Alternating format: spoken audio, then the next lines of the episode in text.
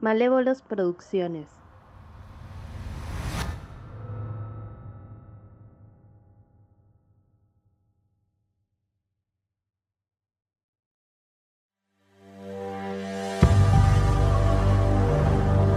Soy un podcast. Escúchenme. Soy Ulises de noche, de día. Soy Ulises de, de Rectástico. Y estoy acá con el Mendo de noche. Somos del universo donde la gente habla bajito porque está hiperproductivizada. Hola Mendo, ¿cómo estás? Hola Ulises, bienvenidos a este rextástico y mortioso podcast de vuelta. ¿Cómo estás? Bueno, pero podríamos despertarme porque a mí me cuesta un poquito usar ese- esa voz, así que yo creo Sí, que acá podemos. a mí también. Sí. Acá se finí. Bueno, bienvenidos a este podcast que yo igual yo estoy traduciendo, disculpame Mendo, yo eh, agarré las riendas de algo que de un caballo que no era mío, pero benvenuti. eh, Ya es compartido, no ah, te bueno, preocupes. ah, porque dije bienvenido y dije, pero óigame, usted no tiene la llave de esta casa, señor. Eh, así que No, nada. es una doble llave, es una doble llave. Perfecto, perfecto. Esto es Rectástico y un mortilloso podcast. Hoy vamos a hablar de qué, Mendo. Hoy vamos a hablar de dos episodios de la última temporada, que son el episodio 3, el de las bets, y el episodio 4, en el que estamos referenciando en la introducción, el de la familia nocturna. Grandes, grandes episodios y lleno de contenido. Yo diría que lleno de contenido por todos lados. Lleno de contenido para charlar, para disfrutar y para compartir y por eso estoy acá. Obvio, acá ya Ulises es parte de la familia rectástica, así que eh, siempre, siempre va a ser un gusto que, que estés acá. Y justo vos lo dijiste, son dos episodios que tienen mucha tela para cortar en diferentes aspectos, porque son dos episodios muy diferentes, la gente se los vio, se va a dar cuenta. Eh, en primera instancia, el episodio 3 de la nueva temporada que se llama, que es, para la gente es el episodio de las bets, o de ambas bets haciendo el amor. Eh, o cogiendo. eh. Claro, vos, rústico. metiste, vos le metiste un- un- una trama de San Junipero ahí. Yo, yo hubiera Sí, dicho culeando, pero bueno. Sí, ¿Qué sí, te es verdad. Sí. Y mm, el episodio, el título original es Betix to Instinct, que viene de, del juego de palabras de, de Bet con eh, Basic Instinct, que es de la película esta de los 90, Bajos Instintos lo pusieron acá. Que eh, la referencia de la peli es que en esa peli la, actriz Sharon Stone, a quien encarna, es un personaje que se llama Beth, justamente, y que es una mujer bisexual y homicida. Eh, más allá de, las, de cualquier cuestión de críticas hacia la película, en una época en la que era bastante común eh, hacer homicidas o, o gente como loca, gente de la comunidad LGTB, margen a la parte de eso, eh, de ahí viene un poco la referencia. Mi voz está un toque chapija porque vengo de hace tres días me sacaron una muela, así que estoy medio medio. Pregunta. No sé si te acordarás. Creo que esta es donde casi cancela a Paul Verhoeven. Eh, ¿Te enteraste de esa voz? Sí, es esta. Ah, bien. Porque Está bien. Sí, eh, está esta donde Sharon Stone cruza las piernas, ¿viste? Y se le ve la pochola. Eh, y creo que hace como dos años, tres años, Sharon Stone dijo: eh, Yo no sabía que, que se me iba, a ver toda la vulva. ¿Qué, qué, qué pasó ahí? Y Paul Verhoeven salió a decir: Pero si yo te avisé. Y Sharon Stone dijo: No, no me avisaste nada. Y bueno, casi lo cancelan. Eh, si no es que. No sé. Eh, no, no sé si se canceló solo Paul Verhoeven por, por hacer el tipo de películas que hace también. Eh, muy a contrapelo de Hollywood. Eh, pero Sí. aún- para aún así guarda un lugar en, en mi corazón. No, no, sí, a mí, para mí, Paul Verhoeven tiene varias joyitas, varias, y me quedo corto con varias. Que se canceló solo, ni hablar. Que tiene joyitas como Robocop, El Vengador del Futuro y Starship Troopers también. Sí, sí, sí, sí. Y sin ir más lejos, el año pasado, el año pasado, 2020-21, no me acuerdo bien, sacó Benedetta, no sé si la viste. Eh, que quedó en mi top 10 de películas de ese año. Eh, No tengo idea, no sabía que, que había sacado una cosa nueva, ni siquiera sabía que estaba que seguía dirigiendo, pensé que se había retirado. Sí, mira, no, no muy lejos de lo que hizo en Bajos Instintos, es una, monja que tiene como una, un delirio místico que sueña con Jesús y que culea con crucifijos y cosas. Bueno, Polo joven, pero. Sí. Lisa y llanamente. Sí, sí, sí, sí. Pero nada, ese es el nexo con el título que tiene un poco que ver con eh, lo prohibido. ¿no? Con eso que no, te dejan. Y, por qué no te dejan? ¿Y por qué lo van a mantener secreto? ¿Y cuánto tiempo se mantiene ese secreto también? Porque en, el capítulo es como interesante Y es que uno de los puntos interesantes es ese, el de el secreto familiar. El secreto que algunos saben y que tienen que mantenerlo oculto. Y encima todas las tramoyas para mantener eso oculto hasta el punto de, que no, hay, no da más. Además porque de base, de base, eh, porque bien, vamos a ir avanzando un poquito en el capítulo. Eh, las veces se, empiezan a agarrar cariño, un, poco más cariño romántico, no, sé si romántico, pero físico por lo menos, ¿no? Así, eh. Y los integrantes de la familia lo van descubriendo de a uno, ¿viste?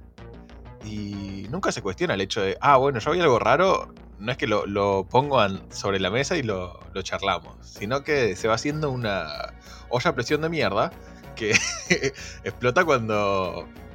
¿Cómo se llama? Eh, cuando Jerry se da cuenta y se vuelve una crisálida. Eh, si no, bueno, es, un secreto que todos lo conocemos, pero no lo mencionamos cerramos los ojos. Y estamos en constante afrenta hacia esa, ¿cómo se dice? Entre ese trauma, porque se están traumando todos ahí. Eh, y me parece muy gracioso, porque uno reacciona así en la vida. Y me parece muy feo que uno reaccione así en la vida. Es que mm, uno se siente muy interpelado con estas situaciones incómodas de la familia, familia, amistades, quien quieras. Esto de que ves algo que decís, uy, y te dejó traumado ves, escuchás, etc.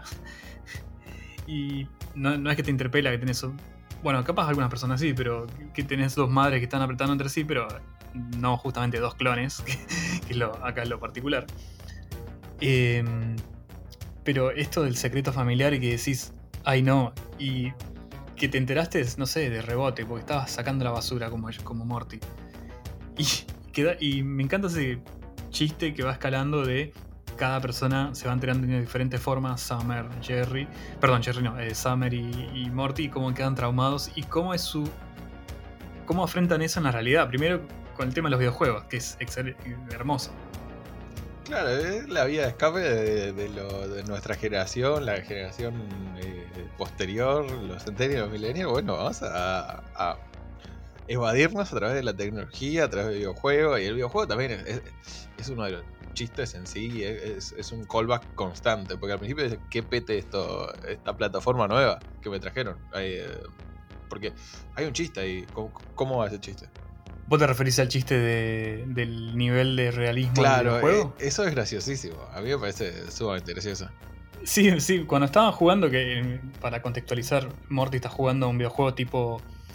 tipo Space Invaders, pero sin extraterrestres, que es una nave disparando asteroides y que le quieren, como dicen que estaban aburridos del juego, no me acuerdo si Summer le dice, che, que aburrido este juego, y dice, bueno, vamos a ajustar la, el nivel de realismo a este juego, y uno piensa en nivel de realismo y dice, bueno, la nave va a ser algo, no sé, en super 3D, con el motor del Unreal Engine, todo, todo super realista, con explosiones.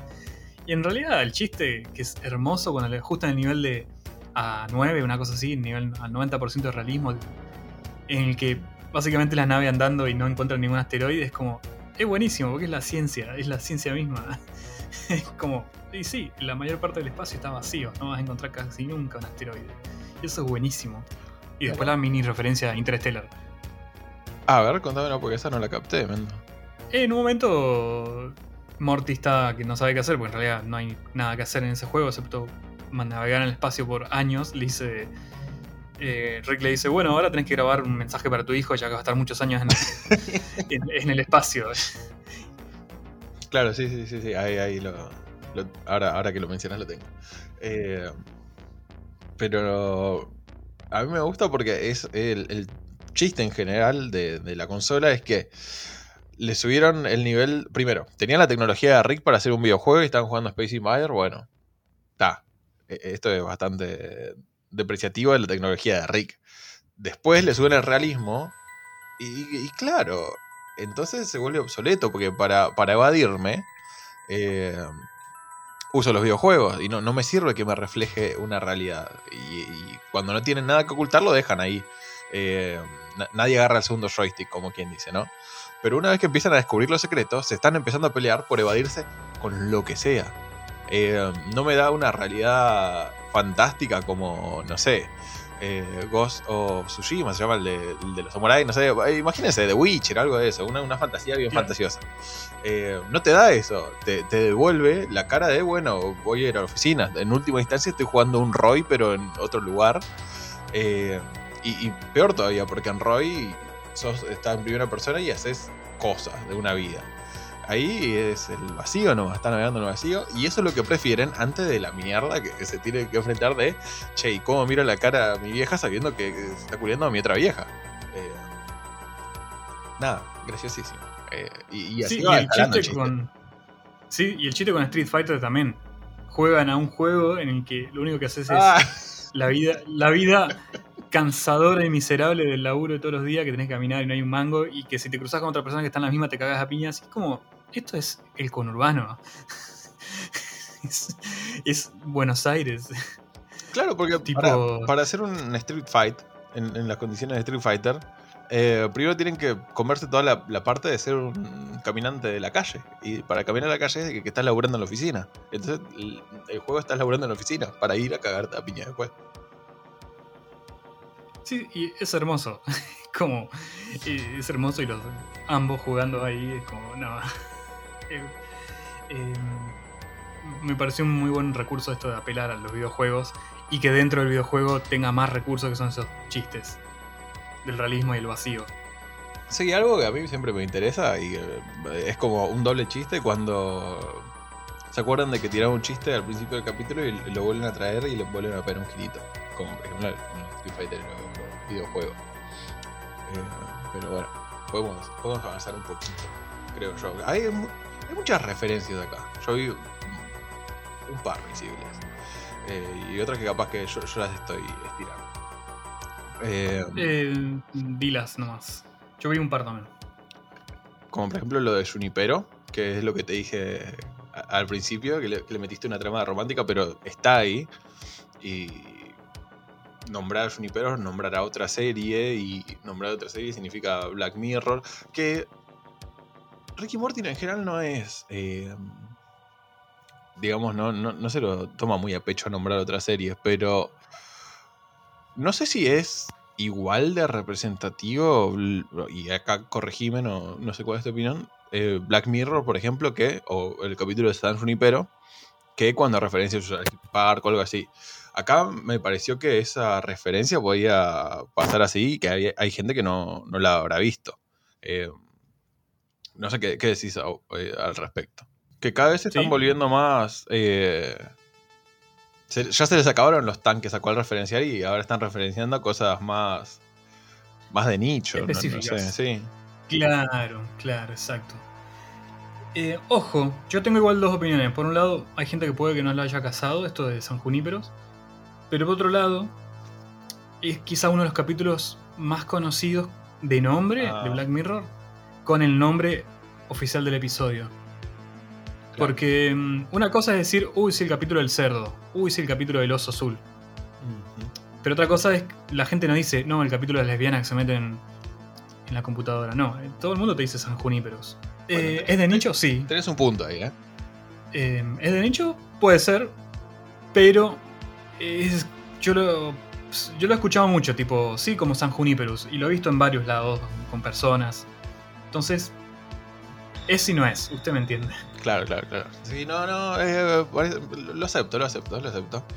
Eh, pero, ¿qué más? A ver, eh, yo, yo por ejemplo, tengo ciertas. Bueno, no, no, sé si tenés alguna referencia más, porque esa es la que tiro yo y, y te la robé, ¿no? lo, había mencionado vos o yo no me acuerdo. Sí, em, hay otra que te va a gustar a vos, que es la de la nave de, la Space Vet. Que ella dice ah, que es una nave que, es como el TARDIS. Porque es súper grande por dentro. Sí, sí, sí, sí. sí. una serie que no sé si la gente tendrá muy bien vista, porque no, es una así chiquitita, ¿viste? Una serie que tiene unos 60 años. Eh, poca, poca cosa, ¿no? Comparado con Ricky Morty. De la cual. Poquitos años. Sí, sí, sí. Yo en particular hablo en, otro podcast, eh, que se llama Tardes de Tardis. Eh, pero sí, que la nave insignia de, esa serie, que también es de aliens y, cosas de ciencia ficción y fantasía, es una. Y falopa. Y falopa, más que nada falopa. es como una cabina del tiempo por, por fuera, que por dentro tiene una nave gigantesca que no se sabe muy bien las dimensiones y tampoco se sabe porque el chiste de, la nave es que nadie sabe qué tan grande es. Eh, pero sí, es, una, linda referencia. Sí, em, qué raro.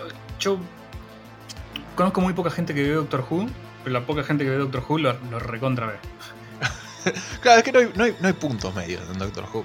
Eh, o, no la conoces, o estás hasta las rodillas, o estás hasta, hasta, los huevos, pero no, te cae bien. Eh, pero siempre es, es blanco-negro o 0-100. No, eso, eso me parece interesante dentro de los fans. Sí, sí, yo solo vi muy pocos capítulos de los nuevos, o sea, de los nuevos, de varios doctores nuevos, tipo con David Tennant o con, ¿cómo se llama? Peter Capaldi. Sí, sí. Eh, pero suelto siempre. La única temporada que vi completa fue la del primer doctor, el de el de los años 60. Uh, que era en blanco y negro. y me re gustó. Mirá que blanco y negro, dos mangos, me re gustó porque rompía mucho la cuarta pared, el, señor, ¿viste? Eso me re gustaba. Eh, pero no la continué. Algún día la continuaré. Claro, pero igual para redondear un poquito y para traer un poquito de agua a mi molino, eh, uno no tiene que ver 60 años de serie. Porque tiene un corte ahí esa serie y arranca de nuevo en 2005.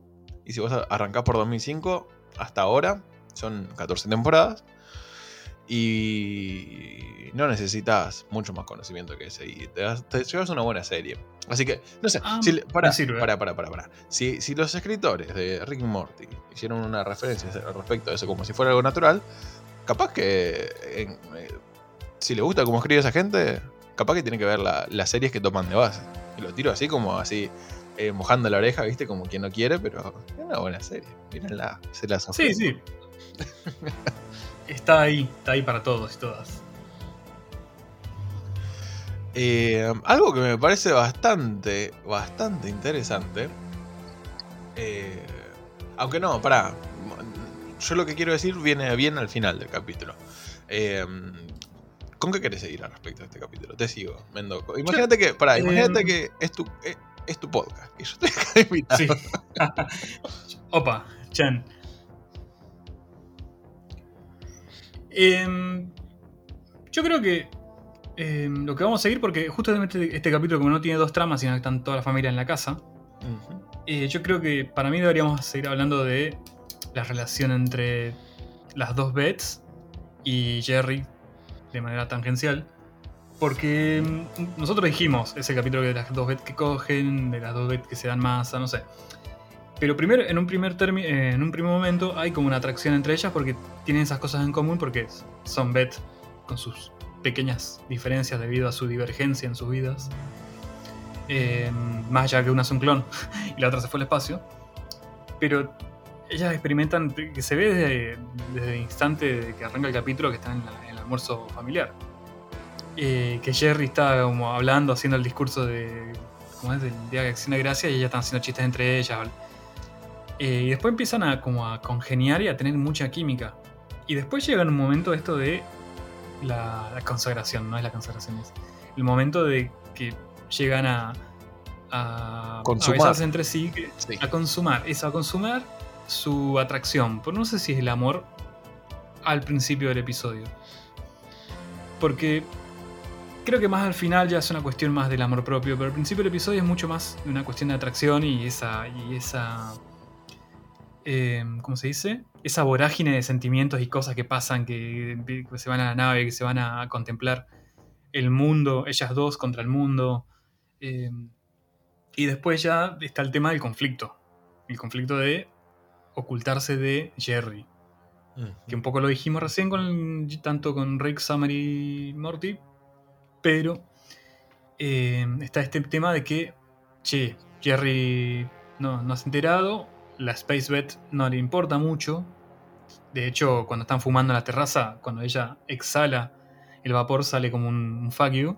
Y la, y la Bet de la familia, la familiar, cuando exhala el humo, lo que ella está pensando es en Jerry, tipo, su- como su responsabilidad con Jerry. Y me parece muy interesante este, esto de tanto las dos bets que quizás representan un poco el tema de un poco del amor propio, la aceptación, y por otro lado el tema de las responsabilidades con las parejas. Quizás ah, más hacia el final del episodio, el tema que lo vamos a comentar un poco más adelante, el tema de la responsabilidad afectiva incluso. Es interesante que tengas un, personaje desdoblado, porque es lo que tenés en, en Bed, para comentar estas narrativas, ¿no? Porque bien puede ser que sea otro personaje y, y que tipo Beth se enamore como si fuera cualquier. o que, que sea el doctor de la primera temporada, por ejemplo. Eh, y ahí tengo una Fer. Pero teniendo un personaje desdoblado, yo creo que lo interesante es ver cómo dialogan las múltiples posibilidades o las múltiples exigencias o los múltiples roles, que diría yo, de una misma persona en la vida. Eh, entonces, en, un momento, una persona puede ser eh, una persona que está abierta a tener una fer, pero después, al mismo tiempo, tiene responsabilidades. Imagínate que tengo una familia, imagínate que yo ya tengo un esposo. Y la verdad es que a mi esposo yo lo amo, porque después de los eh, vaivenes que hemos tenido a lo largo de nuestra historia de matrimonio, seguimos juntos. Y esas cosas viven en, en los individuos en general.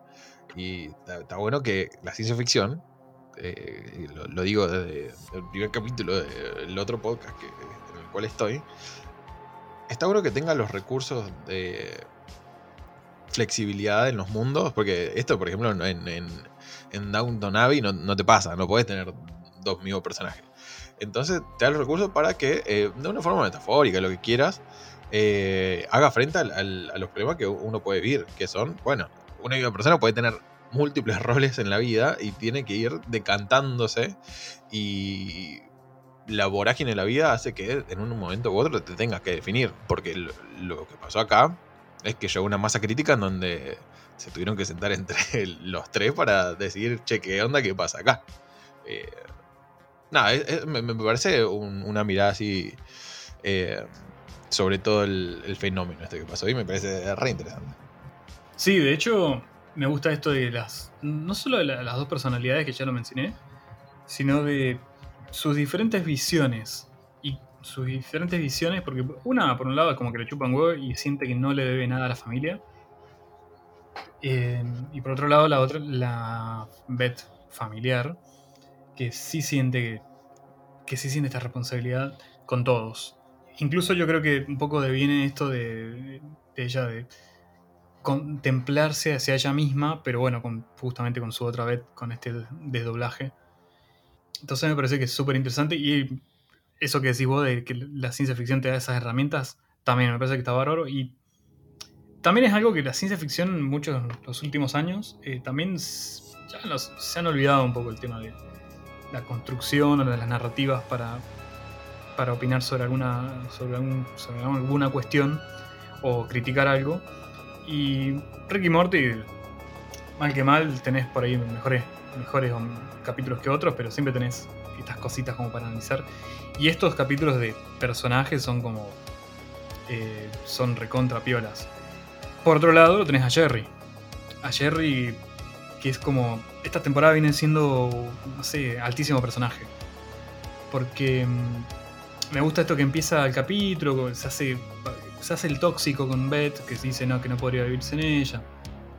Y después eh, me encanta este recurso de que se vuelve una crisálida o un bicho bolita para evitar el conflicto. Pero termina no negociando, no, es la palabra, sino termina dialogando, que es como el, el- objetivo de toda la resolución a todo conflicto. El diálogo entre las partes, en este caso no es la pareja, sino sería la. No es, el- no es trío la palabra que busco, porque estamos con un clon.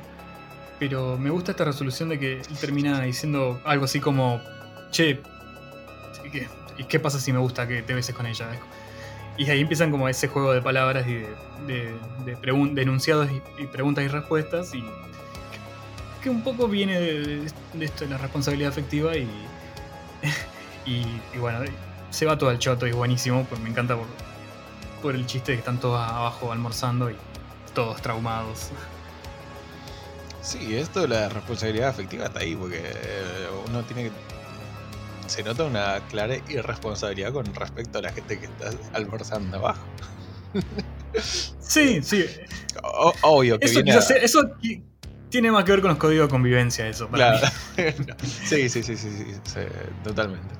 Pero me parece que digo, eh, esto que nombraste al principio, eh, de Jerry siendo un tóxico, pero solo en, tipo, solo en, en- en la parte más superficial, porque eh, se, se le va muy rápido eso, eh, me trae a otra cosa.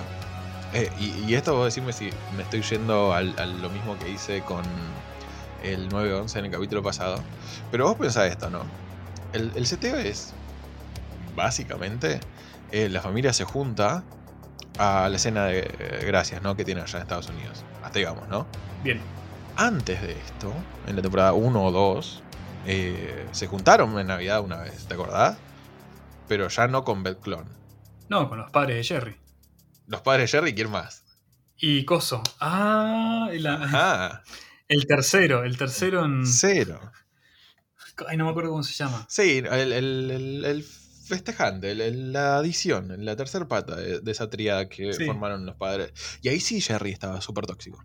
Ahí Jerry no, no charlaba, ahí Jerry no, no daba un, un centímetro, no, no ofrecía ningún tipo de caridad con respecto a la instancia de sus padres. Eh, y de ahí hasta acá es alto cambio, no es alto cambio. Yo creo que hay, hay una especie de arco con respecto a eso y estando tan ahí en la cara uno no puede evadirlo. Eh, hay un crecimiento, si se quiere. Es ¿Por que el crecimiento de Jerry lo hemos mencionado en varias oportunidades. Sí, sí, sí. Y siendo uno de los. O sea, siendo el, personaje más. Menos, ¿cómo, ¿cómo se dice? Con menos condimentos, si se quiere. Porque Beth, por ejemplo, tiene un clon espacial. Morty es el que acompaña a Rick. Eh, Summer es como. No te digo otro compañero de Rick, sino que eh, ocupa su propio rol. Por ejemplo, sabe usar las armas, puede hacer un. ¿Cómo se dice? Puede ser un Die Hard. Esas cosas hace, eh, Summer. Bueno, Rick ni habla. Sí, sí. Pero. Jerry, Jerry somos nosotros en esa narrativa. Eh, y ver cómo crece o cómo mira de- con, con la cara de una persona average, eh, promedio, al, al mundo, y verlo crecer, a mí me, me gusta. Porque en última instancia, eh, es esto, al principio era muy prescriptivo con lo que debía hacer sus padres, y ahora incluso con él mismo, dice, y, y bueno, ¿y ¿qué pasa si a mí me gusta? Porque en la última parte de esa escena es Jerry no enojándose eh, por lo que pasó, sino porque se lo ocultaran. Ese era el problema, ¿o no? Eh, ¿Por qué no, no, no me vinieron de frente de primera conmigo? ¿Qué, qué, qué pasa? Eh, y es lo que en última instancia entra en conflicto todos. Lo- la ocultación es el problema, el, estar ahí eh, sin hablarlo es lo que le, trae el trauma a, Ricky Summer. Eh, Entonces, que él sea el encargado de decir, che, pero eh, capaz que no estaba todo mal, capaz que lo que estaba mal es que no lo estén contando. Después de despotricar porque, porque habían sido demasiado públicos en Navidad hace un par de años, a mí, me, a mí me- causa mucha gracia y me- me gusta como, digamos, como horizonte al cual apuntó Jerry en esta temporada. Así que mi, mi medalla dorada para Jerry esta temporada. Sí, que definitivamente Jerry también es como que es el que se roba nuestro. No sé si el corazón, pero sí como nuestra ternura, porque es como una persona con la que te puedes interpelar. Eh, con sus decisiones, con su arco, con su. con, sí, con su arco narrativo de- o de cómo ha ido cambiando. Y acá es como, sí, directamente ya no, es un chabón que está bien, quizás al principio él se, se, vuelve un capullo, un- una crisálida con esto del conflicto, pero después eh, termina haciendo esto de, bueno, che, me lo ocultaron, pero bueno, a mí igual, me, ¿qué pasa si me gusta? Y ahí empieza. Y eso es re lindo. Por lo menos es como que súper lindo para, para el personaje de él. Además, de nuevo, acá era una mucho una menor medida, pero al 10 veces más chico. Eh, que con Beth y su contraparte desdoblándose y la ciencia ficción ayudando como eh, mecanismo narrativo para contar algo de la vida normal. Hacerse un capullo es literalmente lo que la gente hace a veces cuando no, no puede enfrentar una emoción muy, muy, muy, muy fuerte, ¿no? Uno, uno se, retrotrae a sí mismo. Eh, y que sea un capullo físicamente es una, es una metáfora visual y es, es graciosa además, porque es lo que pasa. Eh, 10 puntos para ese chiste. Sí. Eh, sí, además es, debe ser el motivo más alto de consulta en, en terapia. Eso mismo. Claro. Hacerse capullo. Y con una buena metáfora visual lo resuelves rápido. Eh, y, y logras un, un- un par de jajas en el medio.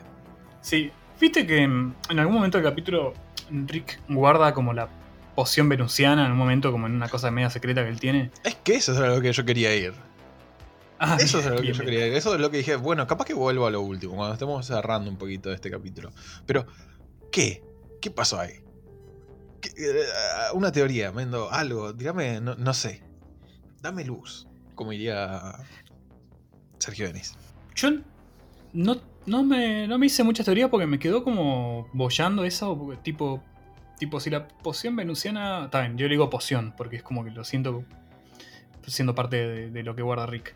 El líquido ese que la- venusiano y que les permite hablar en francés, básicamente, porque es como un idioma sensual. Em, yo no sé si es un catalizador. Yo tengo la teoría de que es un catalizador. No necesariamente algo que te haga sentir atracción con la persona que se lo comparte, sino que quizás cataliza algo que ya está previamente cimentado. Puede decir que es como. Pero, A ver. no, no, pero lo guarda Rick como una cosa de que, es que nadie se entere. Sí, eh, yo te iba a preguntar si es como la hormona sexual del. del, del- ¿Cómo era?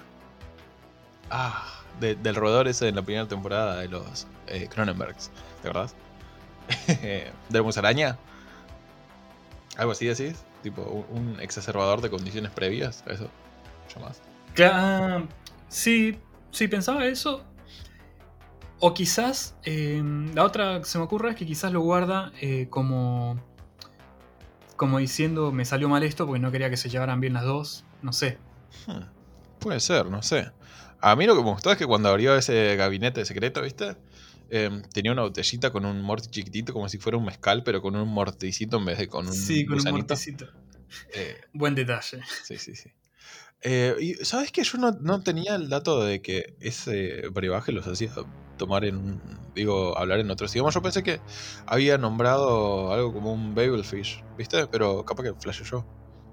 Ah, ahí me acordé. No, en un momento le, le- la beta espacial le hace un implante en el cuello Sí. y Pero- ahí puede hablar. eh, ¿Nombran un babelfish o yo, yo lo dije? ¿Un pez de Babel, algo así? O yo lo, lo traje porque... no, no, no recuerdo, no recuerdo ese- eso con especificidad. Ah. No me acuerdo bien. Porque e- e- ese concepto igual lo conoces. No, no, no, no, no sé qué es. Ajá, bueno, pero es ciencia ficción, así que Ilumíname. lo, lo puedo traer a, a cuenta. Sí, sí, sí. Eh, eh, hay un- una saga de libros que, seguramente conoces porque después se hizo película, la de eh, Guía del Viajero Intergaláctico, Hitch- Hitchhiker Guides of the Galaxy, Sí, eh, sí, la conozco. de Douglas Adams. eh, uno de los mejores libros de ciencia ficción jamás escrito, con comedia todo junto. Es un poco Ricky Morty, pero sin tanto. eh, sin tanta guasada, si se quiere. Eh, ahí hay un, un pez que vos te pones en, en la oreja, ¿no? Eh, y es como un traductor en vivo, se llama Babelfish, y Babel por la Torre de Babel, ¿viste? De, de la Biblia. Eh, Sí, o sea, sí, sí. eh, y ahí voy a, a referencia. Hay un libro que escribieron los cristianos que se llama la Biblia. eh, en donde hay una, una narración que es la de la Torre de Babel. En donde la gente hizo una, ¿cómo es? Una, una torre tan grande que supuestamente iba a desafiar los designios de Dios. Y Dios del Antiguo Testamento, que era un Dios, Dios vengativo y amoroso, bueno, este era el Dios vengativo, eh, hizo que para que no concreten esa obra, eh, todos ahí adentro hablaran lenguajes distintos y nadie se entendiera. Entonces la obra nunca se, concretó. Entonces el desafío a Dios nunca iba a ser concretado tampoco. Eh, y por eso el pez de Babel se llama pez de Babel, Babelfish, porque te permite hablar eh, o escuchar lenguajes que no conocías. Y es un concepto dentro del libro de Hitchhiker Guide. Mirá, no sabía. O sea, todo el concepto de la Torre de Babel sí, pero lo de Bible Fish no. Otro, otro hermoso.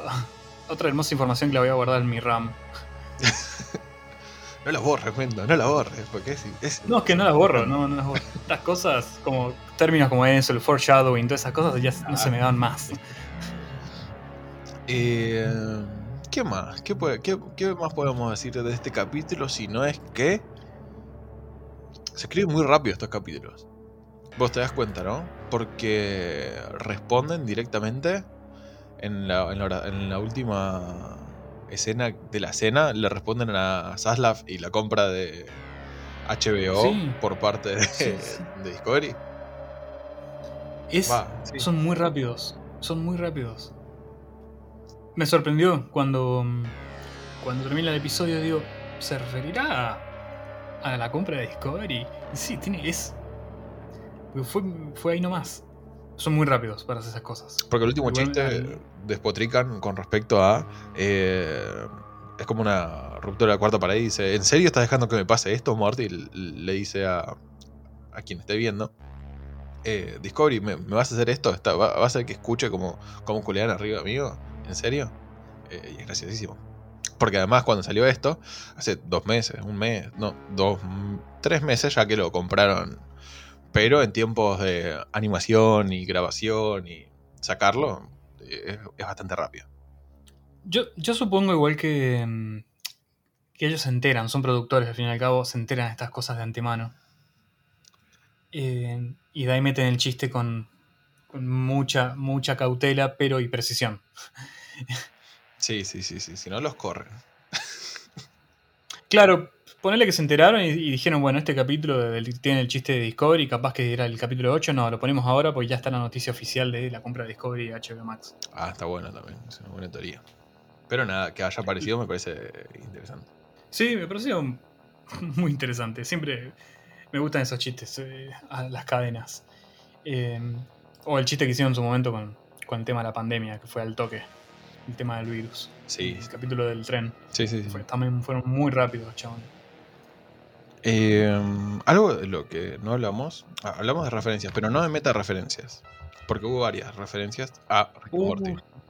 las que más me. Sí, tenés razón. Tenés razón. ¿Cuáles, por ejemplo? Eh, a mí la- las que me resonaron bastante, y no, no sé si referencias, sino que eh, son con- construcciones en base a, son las de, por ejemplo, los... eh, ¿Cómo llaman estos tubitos? Los Ricks, eh, los Morty... No sé, los que vinieron a suplantar el, cable... La, eso, los Morty Mind Blo- Mind Blowers, los que vinieron a reemplazar el cable interdimensional, que eran como recuerdos aislados de, eh, Morty que le pedían que lo saquen. Bueno, acá esa construcción ayuda a la forma en que van a resolver la trama de, bueno, las veces se olvidan, no se olvidan. Eh, es una referencia bastante meta, ¿no?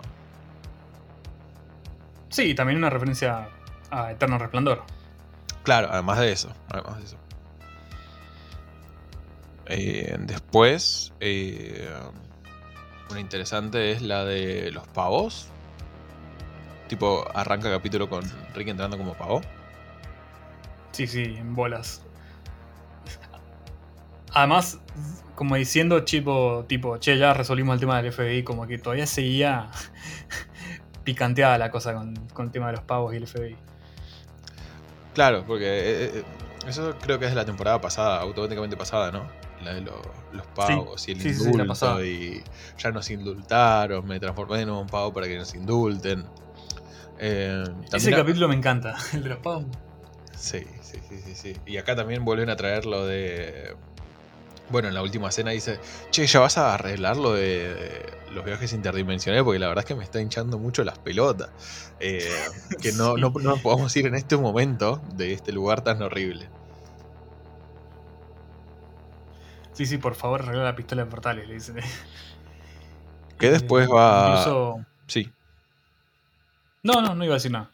No, que después va a ser parte de la trama importante en un par de capítulos más adelante, que es que eh, Rick está como en un bloqueo y, y tipo, acá le dice, necesito, yo tengo un flujo de trabajo, déjame de trabajar porque yo no funciona así. Eh, más adelante se vuelve más relevante eso. Eh, pero acá ya, ya lo siguiente, tipo, ya, ya me cansé de estar en estas aventuras eh, unidimensionales, por decirlo de alguna manera. ¿Y después? ¿Alguna otra Sí. referencia? Y sí, después la Space Vet al final le dice, bueno, tengo que ir a cuidar a mi hijo eh, en el espacio y, y, le, y le aclara como... eh, A mi no nieto. me acuerdo si le dice... A mi nieto, dice eso, a mi nieto. Y, y Morty dice, ah, cierto, eh, Naruto. Es, es Eh, como la vergüenza. Sí. Es como la, la vergüenza dentro de Ricky y Morty.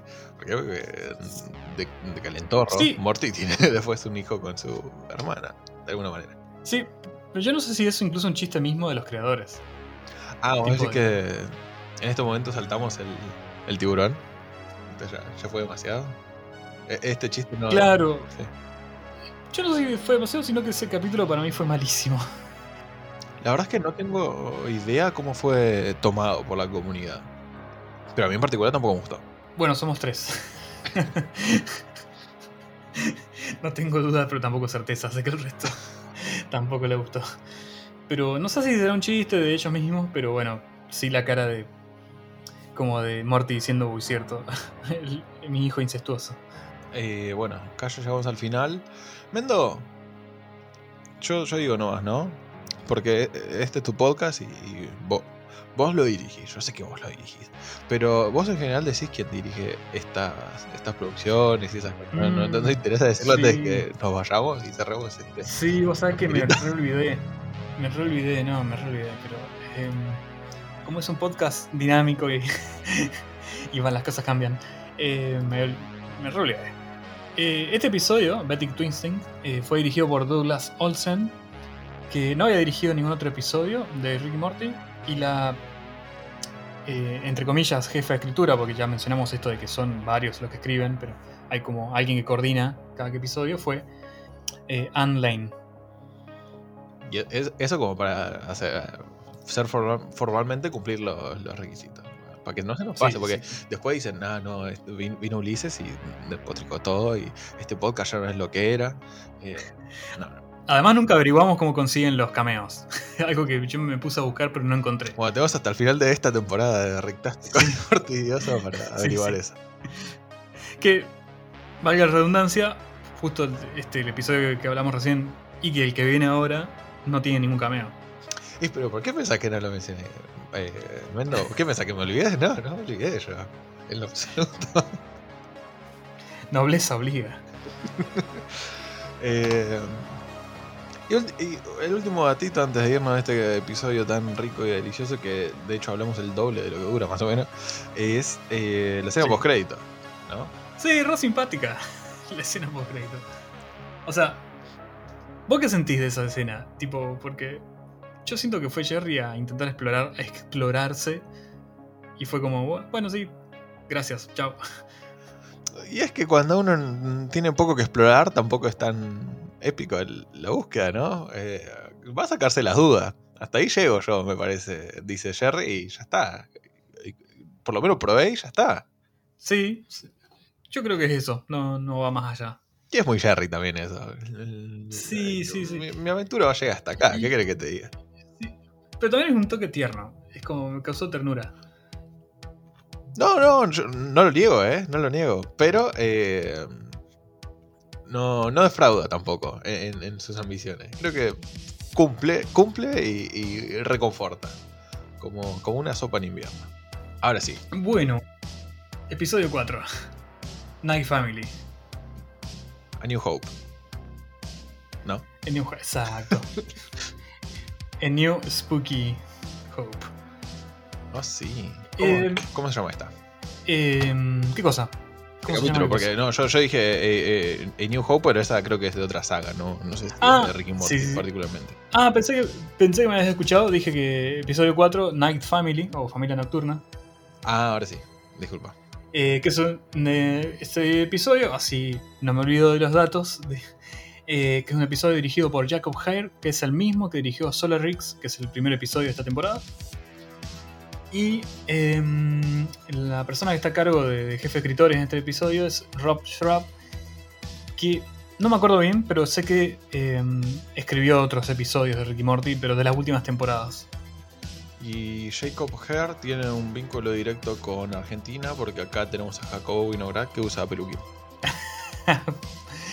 Buenísimo. Jacob. Bueno, eh, a veces hay que meterle esas cosas. Sí, ¿no? sí, más vale. Si no, ¿quiénes son? ¿Quiénes son estos directores y guionistas? En realidad, em, Rob Schraub, ahora que lo pienso, no sé si colabora también en Solar Opposites. Me sí, me suena, me suena. Eh, no, no sé si Solar Opposite ya ha sido un tópico dentro del podcast. Porque si no. Jamás, Claro. jamás hablamos de Solar Opposites. Eh, necesitamos un aparte un podcast de, o unos episodios sobre Solar Opposites porque me parece una serie, me encanta Solar Oppo- Opposites, al menos hasta la segunda temporada.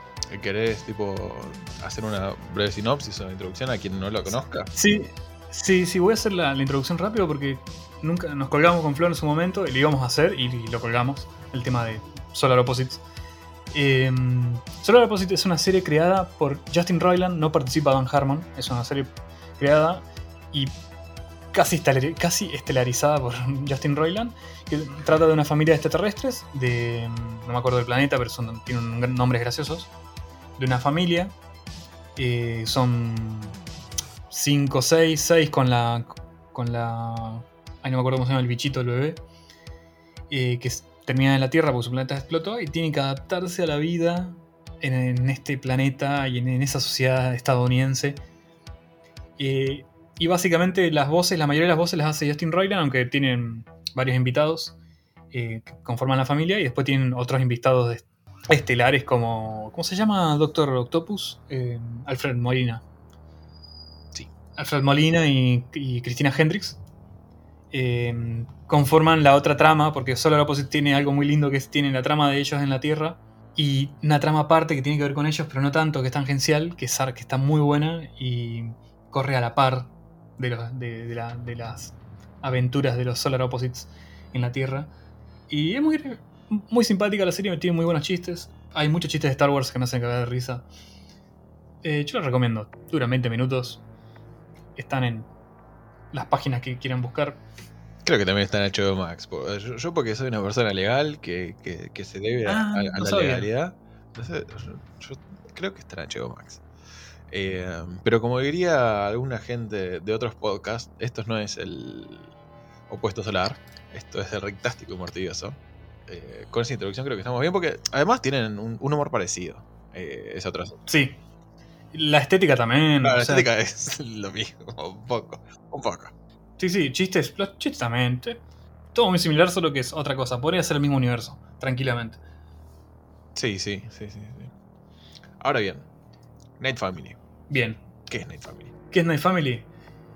Y bueno, en lo que hace referencia al, al episodio este es a Night Gallery, que es una, fue una antología de terror sobrenatural de los años 70, donde el host o el anfitrión de, que presentaba los episodios era Rod Sterling, que mm, era más, Rod Sterling es mucho más conocido por ser el, el anfitrión de la dimensión desconocida.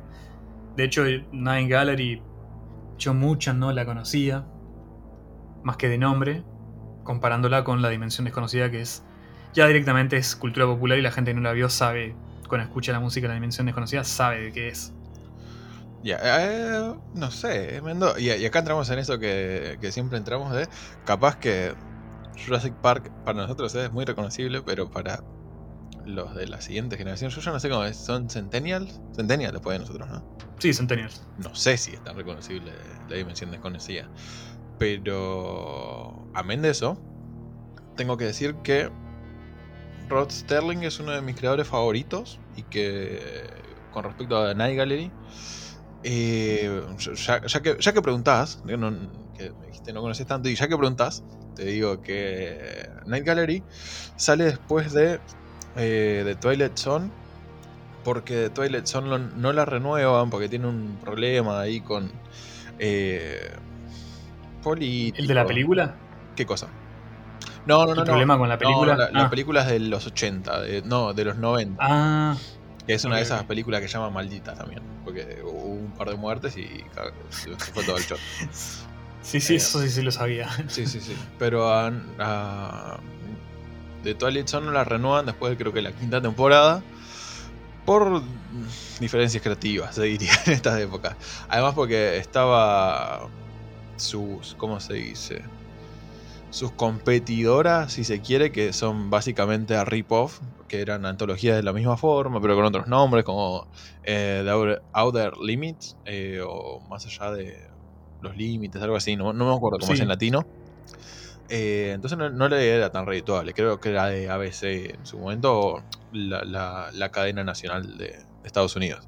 Entonces saca otra antología que es Night Gallery, que está referenciada en Los Simpsons, no sé si vos te acordás, en, en Sí, especial. en el capítulo de. Sí, está- el de Bart presentando. Eso, eso mismo. eh, Cuando está el. ¿Cómo se dice? Donde él está presentando cuadros. Eh, que Claro. presenta a los Gremlins, que presenta a. El autobús del infierno. Eso, eso. Y bueno, por ejemplo, el del Gremlin es una referencia a, un capítulo directamente de. ¿Cómo se llama? De Twilight Zone, de la Dimensión Desconocida, que es el, el capítulo Sí. donde está. eh, el capitán. sí, me acuerdo. Sí, eh, sí, sí, sí, eh, yo se lo vi. Ese sí lo vi. Es un clásico. sí. sí, sí. De hecho, lo vi en la tele, me acuerdo. Claro, y, y todas las cosas rimbombantes de ese corto de, de- eh, especial de brujas eh, es porque el Capitán Kirk cuando actuaba lo, lo hacía así, entonces es gracioso verlo de nuevo en Los Simpsons. Y bueno, nada, pero eso fue la historia de Night Gallery y que es relevante en un capítulo que salió más o menos cerca de Halloween, por ahí. Corregime. El mismo mes por lo menos. El capítulo, espera, el de Night Family decís. Sí, sí, sí, sí. Ah, sí, salió. Creo que sa- salió principios de octubre, así que entró en el mes. En el, en el Spooky Month. Ahí está. Eh, entró, entró. Que tampoco igual es alocado decir que tenía un- una estética bastante terrorífica y la historia también gira en torno a temas terroríficos, ¿no? Supongo que no estoy muy lejos si digo eso. No, no, para mí. Estás bastante acertado. Más que nada, porque yo ya te conozco, Mendo, y yo ya conozco por dónde vienen estos los tiros y que más adelante vas a mencionar la, el Sí, sí, sí, 70 vamos a y- hacer- y ese nombre, el- la gran C, tal vez el mejor director vivo, no lo sé. Eh, Sí, sí, no vamos a poner full John, John C. Sí, sí, sí. sí. Eh, pero ¿qué más? ¿Qué, Bien. Bien, eh, yo le cuento a la audiencia un toque del el plot, si ya lo vieron en el episodio, pero sucede esto de qué, qué referencias puede haber en el plot de- del capítulo, que, en los que vemos en que hay varias tareas eh, de la casa de la familia Smith que ellos, por un lado, por ahí quieren hacer, pero no, no- no lo quieren aprender, como por ejemplo hacer abdominales y tener unos abdominales marcados y tener el six-pack bien marcado, pero que implica muchísimo laburo y no lo querés hacer. Eh, otros no quieren lavar los platos o que querés aprender a tocar la trompeta. Decís, y Rick les propone, no es que se los propone, él dice, no, yo hago esto, dejo a mi eh, night person, a mi persona nocturna, yo cuando me duermo se activa este dispositivo que es el sonambulator y mi yo nocturno eh, se pone a hacer 100 abdominales o abdominales toda la noche, así yo no los tengo que hacer y él los hace y se curte él. Y todos empiezan como a decir, che, a mí me gustaría hacer esto, me gustaría hacer esto. Y bueno, Rick cede y les, y les cede el Sonambulator para, separa, para que ellos separen su persona. Tipo, eh, Beth quiere aprender a tocar la trompeta, pero no quiere, no quiere hacerlo, así que se lo deja a su Beth nocturna. Summer quiere aprender español. eh, Morty también quiere tener abdominales para levantarse minitas. Y así. Y eso, de la separación, es de, persona diurna y persona nocturna, es hace acordar un poco a la, trama de Severance, en la serie de Apple TV que se estrenó este año, un tremendo serión, que significa separación también en la que en una empresa lo que te hacen es, te proponen, ¿querés trabajar 8 horas? Te pagamos, pero te separamos la mente, o sea, no te vamos a separar el cuerpo, pero sí, cuando entres a trabajar no te vas a acordar de nada. Entonces son básicamente, hay una separación de dos personas diferentes. La voz, la que estás en tu casa no laboral, y tu persona laboral que anda a saber qué pasa en ese entorno. Eso por un lado, es una gran serie, yo no sé si vos la viste, Uli, me acuerdo que me has dicho no, no la habías terminado. O algo No, así. no la, ni, ni la arranqué, porque Ah, nada, estaba, estaba reticente. Estaba reticente. Ah, ok. Sé que es una gran serie igualmente. ¿eh? Y, a- y- Es una serie, sí. lo que me gustaría decir es, ¿qué me está diciendo, Mendo? Que en este capítulo 4 hay un desdoblamiento de personalidades con distintos intereses, como en el capítulo 3 y hay una continuidad en las narrativas que venimos hablando, tal vez. Yo diría que sí. Vi- ¿Viste, Mendo? Yo te estoy enseñando cómo un filósofo roba. Eh, eh, Así un filósofo roba. Así te roban los filósofos. Así te roban en, en la, en la UBA. Sí, sí. No me acuerdo dónde estudiaste, pero no, por eso sí no hubiera hecho. No es la uva. Eh, ah, es un ok. misterio. Listo, listo, que quede un misterio sin resolver.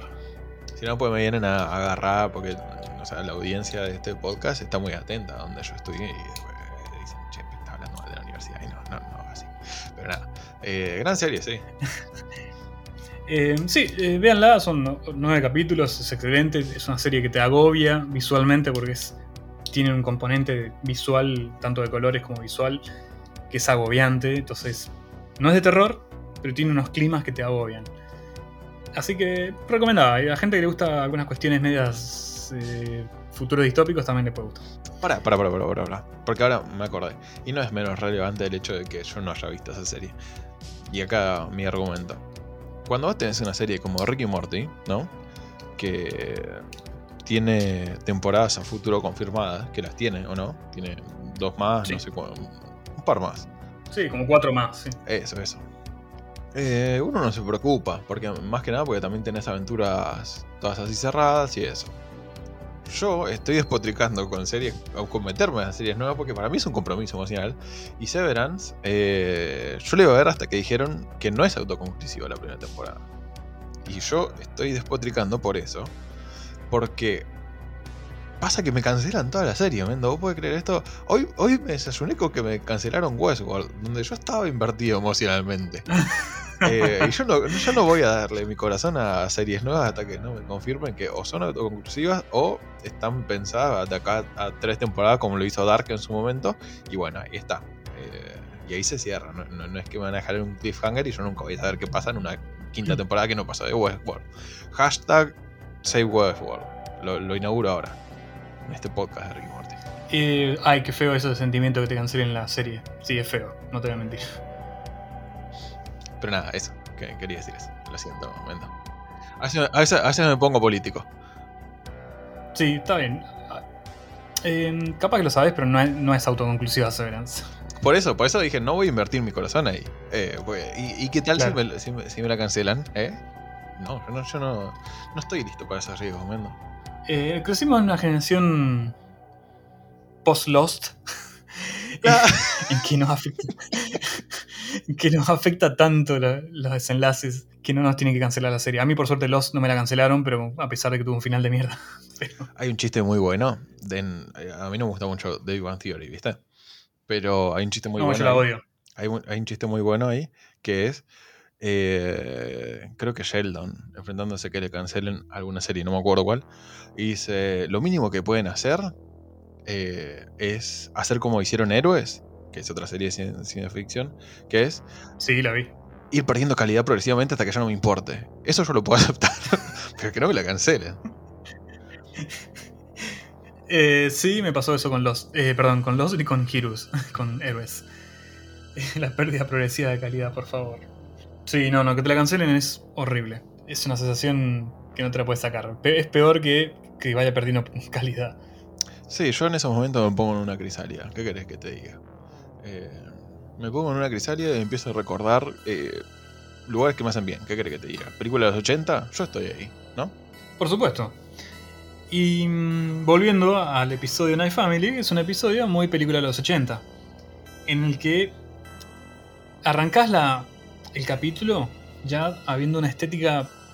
No la puedo explicar, pero tiene una estética muy. Esto de película de los 80 con de- detalles y brillos en algunos rincones. eh, cuando est- están a oscuras, eh, se viene eso de la exageración de las sombras, eh, la música, la música spooky o creepy sonando por debajo. Está muy bien ambientado el episodio, está muy bien eh, animado, esa era la palabra. Tiene un estilo disruptivo con lo que es Ricky Morty. Que, eh, y, y es como que, si fuera. Sí. No, es, abro paréntesis, es como que de repente tenés un capítulo 4K y después volvés al 720 de Ricky Morty. Claro, pero no, no es tanto en, digamos, resolución, que entiendo que es una metáfora, eh, lo de 4K y 720, sino que es como una forma de iluminar y la forma, las tonalidades, los colores. Te da como esas películas directo a video, viste, que salían de terror en, los 90. Sí. O sea, nosotros nos llegaban en los 90, que se habrán hecho antes. Eh, pero uno iba al, blockbuster y decía, ¿qué, qué, qué onda con esta película con etiqueta rara? Eh, y da esa sensación de eh, luces difuminadas, un poquito de neón por ahí, que ya genera una iluminación particular, todo muy sombrío. Eh, con, una música bastante particular, eso. Sí, música synthwave por varios momentos. Eh, no sé qué es synthwave, Mendo. Yo, yo te soy honesto. Bien. No es la música que escuchamos la mayor parte del capítulo, que, esa, que no es. La mayor parte del capítulo escuchamos música hecha con, con un órgano. Todo con notas, con teclados de un órgano, como hacía generalmente el maestro John Carpenter en sus películas. ¿Viste cuando Rick se va en un momento a forjar y los, los platos estos indestructibles ahí con, como si fuera la escena de Infinity War? Sí. Em, y ahí suena una música que es con sintetizadores, con muchos sintetizadores. Que en, creo que en San Juníperus la usan en algunas partes eh, y en muchas pelis. Es una música muy Blade Runner, por decirlo de otra forma. Claro. Eh, y esto es Synthwave, música con sintetizadores. Igual, soy honesto, Venda. Te soy honesto, Venda. Yo sí sabía, pero quería que digas el concepto para que, para que te luzcas un poquito, ¿viste? Eh, pero sí, ah, eh, es, como también lo usa Carpenter en eh, Escape de Nueva York, como en mismo Halloween, la introducción de Halloween, usa sintetizadores y creo que es uno de los inicios. Sí. De, de incluso de Synthwave, porque amén de ser un gran director y amén de que, como has dicho vos, este capítulo tiene una gran influencia de Carpenter en lo visual. Eh, Carpenter es, músico y colaboró bastante, de una manera bastante fuerte con esta ola de, música eh, y este tipo de sonido. Entonces, si no estaba el synthwave, eh, era como un Carpenter a media, si me preguntas a mí, ¿no? Totalmente, fueron full Carpenter. por eso dije cuando Carpenter eh, pulía las notas, pulía no, cuando creaba las, algunas de las partituras o los temas principales de sus películas, era él que se sentaba con el órgano y el sintetizador a, componer. Un genio. Yo te dije, Mendo. Eh, tal vez el mejor director vivo. Tiene, tiene, un par de añitos menos que. tiene un par de añitos menos que Spielberg y hace un montón de de, de hacer películas. Yo creo se retiró en un momento bueno, porque después empezó a hacer películas que no, no mira a nadie. Sí, eh, sí, hizo Fantasma de Marte. Bueno, claro, ahí ya, ahí ya está. Eh, eso es lo, último que se entierra. Yo siempre igual que lo nombro a Carpenter, te digo, es, el, es de los que tiene un corpus más resistente hasta que agarra Fantasma de Marte. Pero, todos, pueden tener, eh, todos pueden tener un trastaguilleo y casi caída. Sí, pero también Carpenter es un director bastante progre y bastante liberal. No es tan cabeza de termo como directores clásicos y que todavía están vivos. Entonces también le suma para un plus. Claro, eso es un nivel más actitudinal, si querés. Eh, es un director que está jodiendo todo el día en, Twitter, por ejemplo. Porque no, pasa con otros creadores. Por ejemplo, a mí me pasa que yo estoy de los cómics y, tenemos a uno de los grandes que es Alan Moore, que en un momento dijo, me los bolas de los cómics y, se fue y se recluyó y ya nunca más dio reportaje. En cambio, Carpenter es un viejito de, 80 eh, que anda tuiteando y no sé si está jugando videojuegos y lo sube. Eh, es, un, viejito simpático. Amén de, de, que sea un gran artista, eh, siempre anda comentando y siendo activo en la sociedad. y ya, ya con su. Incluso, de nuevo, el corpus su obra como autor, y ahí me pongo como esteta, eh, siempre fue una crítica social en algún punto. Pero nada, un gran chabón. Y un gran capítulo si está inspirado en un gran chabón. Eh, a mí me divierte un montón este capítulo de Ricky Morty. Sí, sí. Mm, totalmente. Hablando de directores, porque esto va de la mano con, con, el capítulo, como el capítulo trata esto de las personalidades nocturnas y las personalidades diurnas y, esa, y ese desdoblaje, eh, ¿se dice desdoblaje? No sé si la palabra. desdoblamiento, ahí está. Ahí está. Eh, desdoblaje suena a que le sacaron el doblaje latino o algo por el estilo. Claro, lo pongan en inglés de nuevo. Claro, es como. Espera, estoy alargando mucho esto, pero en un momento me pasó que estaba viendo Lost en el 2007, 2008 y estuvimos una noche con mis amigos, tuvimos 12 horas viendo Lost en portugués y después nos dimos cuenta que lo podemos poner en inglés. Hicieron el desdoblaje. Sí, pero que unos boludos bárbaros. Nada, cosas de la tecnología, de la época. Volviendo, eh, con esto de, lo, de los personajes, en un momento del episodio, cuando se despiertan y la familia. Eh, perdón, cuando lo despiertan a Rick, los seres nocturnos. La forma en que. La forma en que los muestran a ellos como hablando en susurros, como hicimos nosotros al principio de este episodio, y como si fueran seres así medio oscuros, es una referencia directísima a una película de un director que está hoy en boga, que es Jordan Peele, y es la película Us, o Nosotros. Eh, aunque no necesariamente signifique eso. que bueno, tiene varias cuestiones de esto de las dos personas, eh, una de que eh, vienen del mundo, del mundo subterráneo, entre comillas, y los otros los que son los, que viven en la superficie. Y esto es parecido, unos están enterrados quizás en el mundo de los sueños o en las subpersonalidades nocturnas y el otro en el mundo superficial, en el mundo diurno. Y esa quizás una, una de las referencias pero como que en, en este capítulo hay dos referencias gigantes, Carpenter y Jordan Peele. Sí, totalmente, porque además la, la gente de abajo, en, en AS, en AS como police, polisimántica, polisémica, palabra de, del inglés, que puede significar AS como nosotros, pero también como Estados Unidos, y hacen juego con eso. Son, sí, son como la base o el cimiento de la otra gente que está arriba, ¿no? Eh, son como una contracara necesaria, que es lo que hace el juego acá capítulo de Rick y Morty, que sin la gente de la noche, por ejemplo, eh, ni Rick ni Morty podrían tener ese maravilloso podcast al, cual apuntan ellos y dicen en un momento, queremos ser como rectásticos. Eh, y bueno, hacen lo que pueden. Exacto. Sí, sí, nos faltan los abdominales. Le faltan el mendo a ellos, que es distinto. Eso es lo que vos no, claro. no logras entender. Es verdad, me falta más amor propio. No aprendí nada del episodio anterior.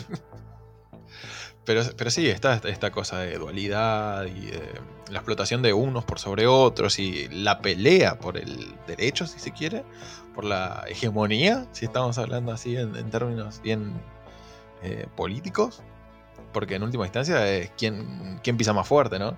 Eh, Rick con su posición de no voy a rins de, de de dishes. ¿Cómo, cómo es? Eh, eh, sacar la mugre de los platos cuando ya la deja de comer.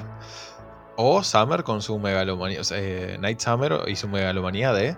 Eh, vos lo a hacer porque yo lo digo. Y si no, se pudre todo y derrocamos el mundo despierto casi.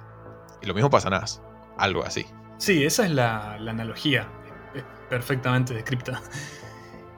Y, además, también está esto de esto del plot de que la Summer que vemos no es la Summer, sino es la Night Summer, muy parecido a esto del, del personaje de Lupita Nyong'o en Nas, que es, ella no es la de la superficie, no es realmente la de la superficie. Ah, mira, yo no lo había tomado así. Pero está esta, esta cuestión de los sentimientos más genuinos, ¿no? Eh, eh, por ese va, lado vas, ¿no? Con la Summer de, de noche es como más más summer, ¿no? Más, tiene menos filtros, si se quiere, ¿no? Sí, es full summer. Claro, no, no, lo había visto, pero me parece interesante y me parece que, está ahí, es tangible. Y que se le planta, se le planta fuerte a, Rick y, dale, dale que va. Sí, eh, ya acá como esa actitud que siempre tiene Summer de, de confrontarlo a Rick porque no va a hacer lo que él le diga, o no siempre, pero en este caso es acá directamente te choca, es, va a a modo bélico. Es como si vos no haces lo que querés, lo que dijiste vos. Si no haces lo que, lo que yo quiero, se pudre todo. Y digamos que pasa eso, de cierta forma. Sí, igual es gracioso como el, giro de se pudre todo dura muy poco, pero... Sí, sí, sí. Amén de ello... amén de ello me parece que podemos, puede que seamos muy duros, porque la verdad no es que si no haces lo que yo te digo se pudre todo. Hubo varias aproximaciones de la mano de Night Cherry, tipo, che, ¿sabes que la Night Summer, digo, me parece que sugiere que puede ser que limpies los platos. Y ahí Jerry, eh, digo, Rick despotrica, porque se lo pidieron bien. No, es que de una se pudrió todo, se lo, se lo pidieron bien hasta que fue escalando. Eh, y sí, hay que decirlo, es cierto. Además, el. Además, a mí me cae tan bien Night Jerry en su conjunto, porque de repente tenés esta su personalidad nocturna. Night Jerry es como.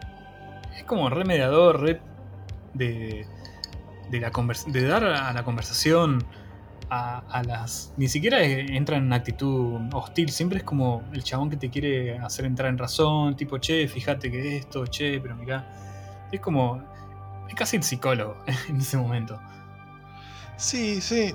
Y, ahí yo, te decía, ¿no? Yo creo que ahí voy a sacar mi, mi identificación, porque yo en la billetera nosotros llevamos la gente que estudió filosofía lleva, como viste en, la CIA, eh, Fox Mulder lleva la foto. Nosotros tenemos un carnet que es de filósofo. Entonces, cada tanto lo tenemos que sacar y decir, eh, meternos en, podcast, en conversaciones y decir, ¿hay algo profundamente filosófico en eso? ¿Por qué? Eh, hay un filósofo que a mí me gusta, que escribí y estudié, que se llama Byul Chun Han. ¿Lo conocés de nombre? ¿No lo conocés? Es, como también. Está, está en boga. ¿Cómo se escribe? Perdón. Se escribe Byul Chun Han. Es chino con una base de estudios alemana. Bueno, el chabón se, encarga de hablar de eh, la sociedad de explotación, ¿viste? Eh, lector de Foucault y esa gente. Foucault, por ejemplo, hablaba de eh, la explotación de eh, algunos instrumentos, ¿no? La normalización de los cuerpos en las escuelas, en los hospitales, en los manicomios, ¿no? Cómo el mundo te va condicionando de cierta forma. Y Yul Chun Han, que está escribiendo ahora en nuestra época, dice, está todo bien, ¿no? Pero en el siglo XXI, año 2022, eso se dejó de lado. Lo que nosotros ahora tenemos es la autoexplotación. Somos nosotros mismos los que tendemos a autoexplotarnos a nosotros, a eh, ser nuestros propios jefes para darnos nuestros propios grilletes. Eh, y es lo que pasa un poquito acá, en, como se dice en este capítulo de Rick y Morty, porque en última instancia lo que le da Rick es una tecnología para self-improvement eh, a sí mismo, tipo para mejorarse a sí mismo, porque no están contentos con lo que son pero nadie les está exigiendo nada. Y eso me parece interesante. Eh, y este chaboncito, Byul Han, lo que dice es, y eso nos lleva a una sociedad de mierda y una vida de mierda. ¿Por qué? Porque siempre estamos en búsqueda de una mayor optimización para hacer más cosas y lo que sea. Eh, y te digo, y acá te va a tocar justo en el alma, porque nosotros estamos ahí. Si nosotros, no sé si vos tenés, pero un reloj inteligente que te mide las pulsaciones y cómo estás durmiendo, ahí estamos en un futuro distópico bastante feo porque estás incluso optimizando cómo dormís. Che, ¿cuántos pasos hiciste hoy, Mendo? ¿Eh? ¿Hiciste tus pasos del día? Eh, fíjate, porque capaz que estás enchufado al, a la máquina de Night Mendo y hasta de noche estás trabajando por tu propio optimización. Y me parece interesante porque yo traje esto a, a costa de Jerry, que en vez de auto-optimizarse, lo que hace es encontró un lugar en donde hacer más amigos. Y es un lugar bueno en el mundo. Y incluso para este chaboncito un Han dice, esto es una vida más genuina. Eh, y eso es lo que termina desbaratando todo el, conflicto, o más bien aunando las partes que están en conflicto. Eh, nada, ese fue mi, hot take, mi philosophic take acerca del capítulo. Soy Ulises Ábalos y me voy. No, me quedo. Eh, pero, ¿Qué opinas, Mendo? Hablé un montón. Y, te, te, colonicé el podcast. Sí, sí, sí. No, en un momento cuando dijiste lo de. Lo de esto de la. ponernos nosotros mismos los grilletes. Estaba pensando justamente en el modelo del sistema capitalista que en casos. No es que te obliga, tipo, cosas que se yo, en el caso del teletrabajo, ¿no? Es como que estás. Tenés que ir sí o sí hasta la oficina cinco, cinco días. Capaz estás tres días en tu casa. Y podés tener la opción de boludear, tenés la opción de, no sé, de no tenés que hacer tantas cosas y sin embargo te exigís a vos mismo terminar con algo o, o empezar cosas que ni siquiera eh, tenés que hacer solo porque te estás obligando a, hacer algo o porque te sentís exigido por el sistema. Pero eso es algo que estoy tratando de introducir, pero me hacía acordar un poco a eso.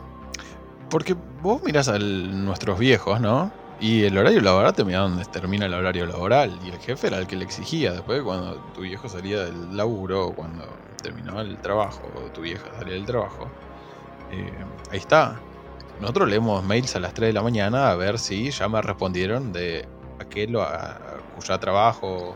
Mañana tengo que hacer estas cosas. Eh, eso es impensado en una sociedad más que la que estamos viendo ahora. Eh, ¿Por qué Samer quiere aprender otro idioma más cuando está durmiendo? Eh, eso a nuestro viejo no le pasaba. Y no es solo por facha, sino es por eh, toda esta matriz de self-improvement, de eh, ser mejores, pero nosotros somos los que nos estamos autoexplotando y si estás mirando los mails. es más, te, tiro, este ejercicio, Mendo. Un domingo, mirando mails de laburo. Sí. No sé si a tu viejo le pasaba, no sé si tu viejo se ponía al pendiente. Abrís el teléfono mientras está comiendo el asado y ves algo del laburo y te, sentás a ver qué, qué pasó ahí ya está, ya estás hasta, hasta las narices. Sí, eh, yo soy eso, re soy. Y creo que ahí es donde te convendría ser un poquito más Jerry, ¿no? Tipo, tenemos esta tecnología, pero hagámonos un amigo más en vez de eh, utilizarla para el self-improvement. Eh, tenemos tecnología, hagamos un podcast porque es lo que nos gusta. Y ahí yo estoy. Si estamos haciendo un podcast porque es lo que nos gusta, estoy. Si estás haciendo un podcast para que venga Nino Pelosi, ¿era? No, no me acuerdo. Nina Pelosi me, me parece que hizo una mixtura de nombres, pero era una política que iba a ir al podcast de Ricky Morty y, ellos tenían auspiciantes y todo. No, no, porque eso es más laburo y es self-improvement. ¿no? Si lo hacemos de hobby, te, recibo. Eh, si no, estamos cayendo en el, en el Night Mendo y no, no, no, no. Claro. Justamente una de las cosas que más me gusta y que no tienen tanto que ver con esto de sentirme obligado por, el sistema, es hacer podcast. Y es como siempre es el momento de, de relax. Claro, pero somos. estamos charlando con, amigos. Claro, somos penpals, ¿no? Claro, podpals. Excelente, excelente. Eh, así que nada, acá yo doy clases los jueves, no cobro mucho. La filosofía de la puerta de tu casa. Sí, en tus propios oídos. Eh, si abrís el, podcast correcto. Ahora bien, esa máquina de la cual hablé, ¿sí? Sí, el Sonambulator. El Sonambulator. Hablamos de Carpenter. Hablamos de un sótano oscuro. Hablamos de Prince of Darkness. Mendo, Dios, tenés. Prince of Darkness, perdón. No, no, no vamos a llevar, sí. ¿La verdad? ¿La verdad? No, este podcast. me voy, me voy, no, ya me voy. No, mentira, que me quede no. De, acá no nos vamos, de acá no nos vamos sin hablar de la trilogía del apocalipsis. Ah, mira O al menos una parte. E, esto empezó hace como 15 de podcast. No, sé si pero son malévolos o en otro de estos, pero llegó el día en donde vamos a hablar de esta trilogía. Eh, porque te acordás que lo mencionamos en algún momento. Sí, sí, lo mencionamos en algún momento de. Seguramente de, algunos de los episodios de, de Biopunk que es de un podcast muy lindo, se llama Malévolos Colecciones del Espacio, vayan y oiganlo porque estoy con Mendo y Flor, los eh, conductores residentes de este podcast. Y hablan de, ciencia y cosas que yo no entiendo tanto. Pero sí. Sí, fueron unos podcasts muy lindos que, charlamos varios temas. Hablamos de Jurassic Park, eh, Annihilation y... Uy, la otra peli que hablamos. Eh, y... La peli la de los nazis. La, la peli en la que los nazis han ganado. ¿Cuál hablamos? Uy, tengo una laguna mental. La de eh, Judy, Love y. Ah, sí, sí, Gataka, ahí está. Gataka y Gataka está. Eso, eso, eso. Nada, eh, pueden ir a escucharlos ahí malévolos. Hay un montón de contenido si le gusta la ciencia y la ciencia ficción. Así que exploren. Lo que es relevante acá es que hay una referencia de esa trilogía de la cual venías hablando, ¿no, Mendo? ¿Qué, qué, qué, es esa trilogía? Claro. Eh, primero les voy a contar cómo es la referencia. Porque en el capítulo, una vez que tienen el control de la Night Family, ellos instalan el Sonambulator como si fuera el centro del sótano, el centro de la sala subterránea en la que gira un líquido rosado, violeta. Y, y lo que ellos medio que lo... No sé si lo adoran, pero sí es, su centro de vida. Y eso... Y eso es muy similar a algo que ocurre en una peli que es Prince of. ¿Qué es Prince of Darkness? Ahora vamos a entrar en la trilogía de, Apocalipsis. La trilogía de Apocalipsis es una serie de tres películas de John Carpenter en las que se narran diferentes, no sé si, diferentes tramas con diferentes enfoques, eh, en las que son La Cosa, la, cosa que todo el mundo espero que la haya visto, Prince of Darkness, que es esta peli que ahora vamos a reseñar un poco más, que es creo que la que menos han visto la gente, y la tercera es eh, En la boca de la locura o In the Mouth of Darkness. Madness. Em, perdón, Madness. Madness. Eh, The Mouth of Darkness es una canción de otra, de una banda. Y en Prince of Darkness, la trama de la película ocurre que están en una iglesia, creo que era una iglesia, en la que están investigando un artefacto que, está, que es un líquido verde que está en constante movimiento dinámico y quieren estudiar qué carajo pasa con, con eso. Y alrededor de la iglesia hay como un culto, gente está como tratando de, ceñirse, ceñirse sobre la gente que está ahí. Eh, y pasan cosas raras, pasan cosas, si quieren, Lovecraftianas. Y, y digamos que la trilogía del Apocalipsis tiene mucho de Lovecraft. Eh, estoy resumiendo de una manera horrible la trilogía del, Apocalipsis, perdón, Uli. Yo sé que vos lo vas a reseñar mucho mejor.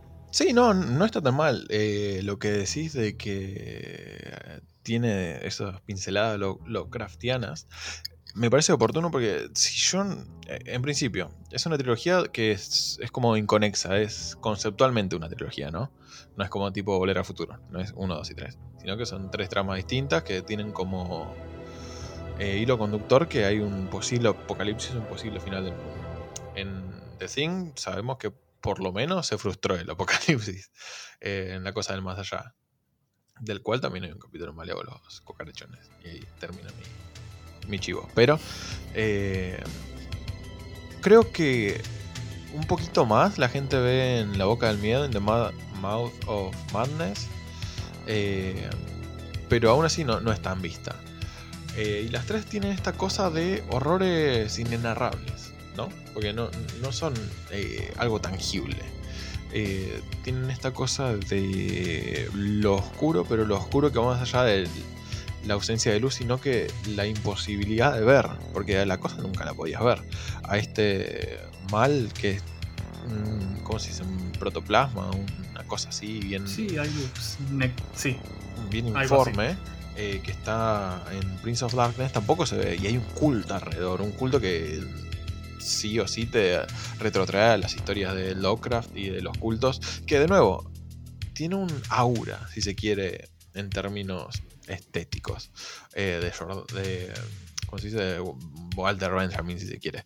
Eh, tiene esta cosa que va por fuera que es de Lovecraft. Pero, por ejemplo, no es una representación de los mitos de Cthulhu, por ejemplo, eh, ni ninguno de los otros dioses antiguos. Pero sí podría decirte cualquiera de estas películas se puede meter en cualquier universo de eh, Lovecraft eh, sin, ningún tipo de problema. Y en The Mode of Madness eh, tienes una narrativa que se parece a...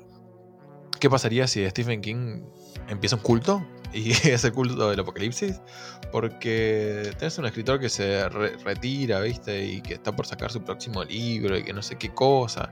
Y que en torno a ese próximo libro hay otro culto y parece que la gente que va a recuperarlo, porque el chabón tiene que escribir y tiene que dar en un plazo el libro. Eh, algo que en, la realidad no, pasa, porque Martin todavía no, no, nos dio eh, cómo, cómo termina el Juego de Tronos. Pero a mente de eso, Hmm. eh, tienen que traerlo de vuelta al escritor porque ya le pagaron ese libro. Y cuando el investigador va ahí, eh, se va encontrando con un mundo que se empieza a disolver en el, pro- el propio culto y las barreras de la realidad se empiezan a poner más eh, turbias y hay monstruos y hay cosas que reptan y de nuevo, todo esto que está en la oscuridad con esto conectas directamente el- la estética por lo menos de este capítulo de Rick y Morty. Sí, lo ves reflejado desde, desde el principio del episodio. Apenas Beth se despierta en el sillón y ve que está Rick haciendo abdominales, ya la estética está marcada. Sí, sí. Ni hablar cuando vas llegando al tercio final del episodio, donde ya tenés toda esta masa amorfa y, violeta girando en el sótano y ellos como casi ca- adorándola porque es justamente lo que los mantiene, no voy a decir en vida, pero sí en, vida onírica. Eh, de vuelta, si querés relacionar Lovecraft, lo onírico también tiene mucho que ver. Sí, totalmente. Y sa- sabes qué me pareció interesante que no, yo no había hecho esta conexión antes, pero viste cuando tienen es el showdown final, cuando Rick tiene que decidir, ¿va a limpiar los platos o va a entregar la tierra? Me sonó mucho a el final de The Thing de Childs y el, el otro chabón en- ahí en la nieve, tipo, esto es lo Sí. último, acá se termina, ¿qué pasa? Eh, en The Thing no se resuelve, pero acá te muestran el, el aftermath, lo que pasa después de la decisión. Y claramente, claramente Rick entrega el universo antes que doblegarse. Exacto, volviendo al tema del episodio, ese chiste, yo ya lo veía venir. Cuando, vi, cuando le están, ya cuando están las últimas, le dicen, dale, entregado o, o se va todo al choto. Es que yo pensaba, no, Rick no, no va a entregar, no va a lavar los platos ni en pedo. Y pasa lo que pasa. El, los postcréditos esos con los chabones haciendo su vida diurna es hermoso. Hermoso también el remate porque tienen que. porque no pueden subsistir. Y es que no, es que ya no pueden. Lo que querían era realmente una, una mierda, porque ellos tenían un laburo bastante simple. Ellos tenían que eh, estudiar español o hacer abdominales o eh, otra cosa y ya eh, sostener la vida de, una persona de 10 es mucho más que hacer una tarea. Y entonces quiebran bajo su propio peso. ¿no? Eh, yo no, yo no quería. Este no es la batalla por la cual yo peleé, dijeron. A mí con que eh, limpien los platos al final de, de la comida me bastaba. Yo escal- capaz que escalé demasiado esta situación. Sí, además a mí me mata que su punto de no retorno es porque no pueden pagar los impuestos. Se le, le llevan el auto. La vida misma. La vida misma los lleva a, a decir, no, no podemos seguir. Sí, sí, sí, sí, sí, sí, sí. Y la verdad es que. Bueno, ¿cuándo rompemos la máquina, Mendo? ¿En qué momento se termina esto? Porque yo, yo ya no quiero sostener este. O, o yo soy el de día. Porque no. No me estaría Chan, gustando chin, chin. laburar tanto. El, el Night Ulises. Claro, yo pensé que era. eh, me hubiera gustado que hubiera un Night. eh, un, un Day Ulises. Ya, Nightman y Dayman. No sé si conoces esos conceptos. Eh, No. Son de una serie. Ya que estamos. Porque esto. Así, de gratis. Una serie que no es de ciencia ficción, pero es una de las mejores sitcoms de la vida. Que es It's Always Sunny en Filadelfia. Tiene un concepto ah, relevante. la de Danny DeVito. La de Dani Evito, acerca de Nightman y Dayman. Nada, eso nomás porque realmente no tiene nada que ver. Punto. Eh, Vi un par de capítulos, muy graciosa, muy graciosa. claro, igual si te gusta este tipo de humor agrio y medio oscuro, mandale. Pero eh, esto sí no lo puedo salvar con más nada. No hay solución de continuidad más que los nombres. Punto. Claro. Creo que le dimos con todo a este episodio, sobre todo con la parte de, de filosofía y a los dos Me episodios. sorprendí. Ah, ¿viste, Vendo? Yo, yo Sí, sí, no, a veces traigo cosas. Yo, Un par, que hubo estoy un par de cositas tipo súper interesantes. Hubo, oh, mirá qué piola esto. Esto no se escucha en otros podcasts. Escúchenos. Por favor. Recomiéndenos con su gente querida. Esto no, no- esto no es solo comentar Ricky y Morty, que no es fácil en principio, pero hay más. Hay más. Hay ciencia de parte de Mendo y hay filosofía de mi parte. Que no. ¿Qué más quieren? Ahora que se viene el mundial, ¿nos escuchan antes de ver el partido? Claro. ¿El partido? Eh, De hecho, si, si no lo hacen, Messi, Messi pierde. No. Era, era el No. Era el Mufa de, de la- Claro. sí. Eh, no, pero nada, precalienten, hypense, vamos a hablar de fútbol. Capaz que me vendo. Yo, yo no sé nada, pero estamos acá. Hypense con nosotros. Yo muy poco, yo, yo muy poco, pero tiro lo que puedo. Eh, bueno, yo creo que podríamos ir cerrando. ¿Qué decís vos, Mendo? Sí, sí. Podríamos cerremos. Me parece que es un buen momento para cerrar. Ya tienen, tienen de todo para hacer la tarea después de los episodios 3 y 4 de, de las preguntas de filosofía. También tienen series que se llevan, tienen unas grandes Sí. referencias, referencias que ca- capaz que no estén, porque lo del Fish Bowl está a confirmar como cómo, cómo consiguen los cameos. Entonces, ustedes hagan su tarea y nosotros hacemos la nuestra, que no. Y estaba pensando justo eh, en el episodio anterior, hablamos mucho del tema de las bets y, y la aceptación propia, el amor propio. Le voy a recomendar una serie, pero la voy a recomendar muy rápido, así no se me va el tiempo, que es Fleabag, que no tiene nada que ver con la ciencia ficción, pero tiene unos recursos narrativos muy lindos. Y está en Amazon Prime Video. Y que puede entrar dentro del corpus de realismo fantástico también, si quiere, porque hay algo de realismo fantástico. A eso iba, a eso iba con el tema de algunas cuestiones narrativas. Tiene eh, algo, sí, totalmente. Parecido a otra serie que yo también puedo recomendar porque eh, parece que está gratis, es eh, Sí. Atlanta, que también tiene cosas de crítica social y hay un realismo fantástico bastante suberticio que está por ahí. Y el que quiere ver lo ve y el que no lo quiere ver igual es una gran serie. Uy, piola, la quiero ver entonces. Sí, sí, sí. Está Charlie Gambino, Donald Glover. Para, bueno, para, Sí, sí, para que eh, sigas la vuelta completa. ¿Por qué? Porque Donald Glover está en Community. Community, serie de eh, Dan Harmon, creador de. Dan Harmon. Sí. Co-creador de De Rick y Morty. Morty. Listo, ahí está. ¿Cómo que no? Conecta todo. The Circle of Life. The Circle of Harmon. Claro. Eh, qué buen cierre. Mira qué buen cierre. Lo que la filosofía hace. Lo que la filosofía hace. Bueno, Mendo, eh, los dejo. O dejanos. Saludanos, Mendo, dale, saludamos. Eh, Yo no estoy capitaneando este barco. Dale, dale. bueno, eh, ha sido un gusto como siempre y nos veremos para el próximo episodio doble de la madre de Jerry y Jerry y el de los y el hermoso episodio de los dinosaurios, que espero que Flor esté en ese también. Señor, esperemos el, retorno de la reina. Claro, sí, hacemos una triada. Eh, bueno, ha sido un gusto Ulises y... mm, ¿Qué decirlo? Nos veremos la próxima y por si tienen que hacer alguna tarea, aunque lo recomen- recomendamos, sobre todo Ulises lo recomienda, hagan como Jerry y hagan tareas amenas con su Sonambulator y no se pongan a trabajar con él, con él mismo. Así que mientras tanto no esté la pistola de portales arreglada. Así que bueno, nos estamos hablando, escuchando y viendo. Adiós. Chao.